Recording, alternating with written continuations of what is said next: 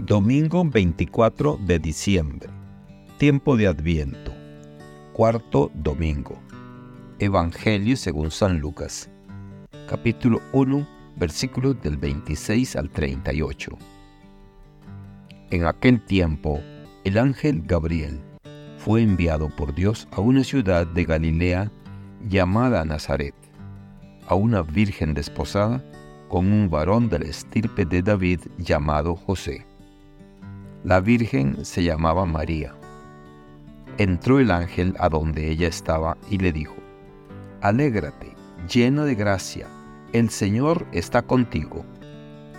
Al oír estas palabras, ella se preocupó mucho y se preguntaba, ¿qué querría decir semejante saludo? El ángel le dijo, No temas María, porque has hallado gracia ante Dios. Vas a concebir y a dar a luz un hijo, y le pondrás por nombre Jesús.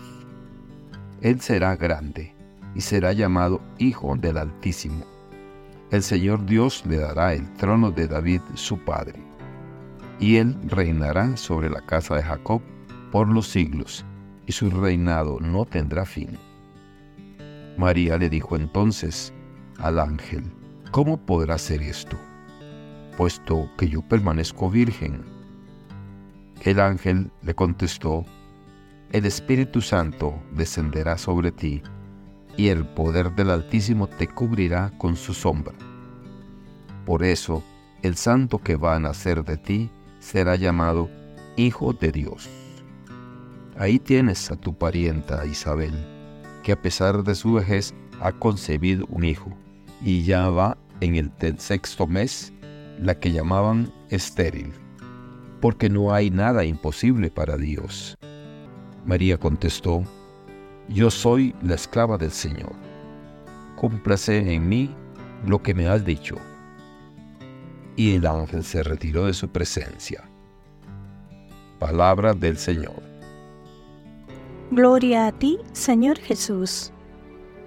Reflexión.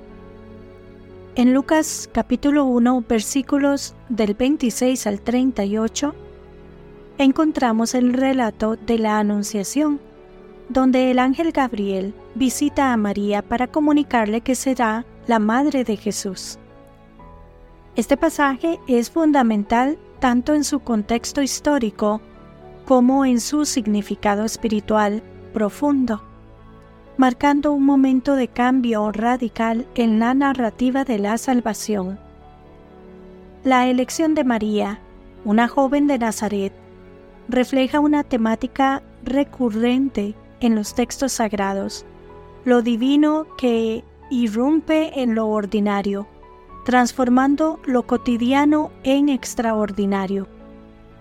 Nazaret, siendo un pueblo pequeño y de poca importancia en aquel tiempo, se convierte en el escenario de uno de los acontecimientos más trascendentales.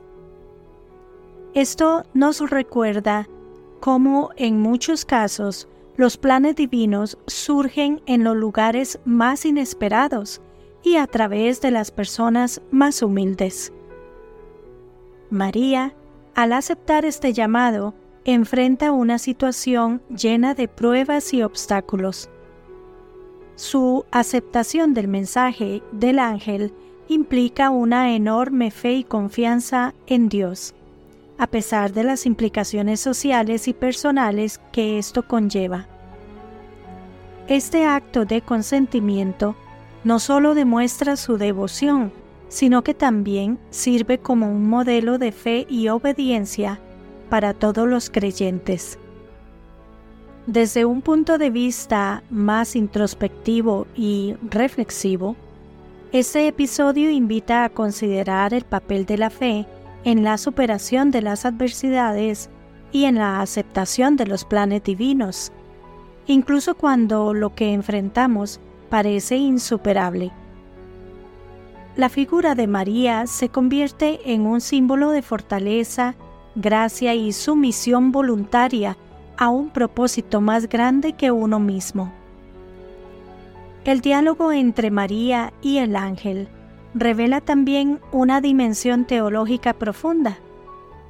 La frase, el Espíritu Santo vendrá sobre ti, sugiere una intervención divina directa, marcando el inicio de una nueva era en la historia de la humanidad.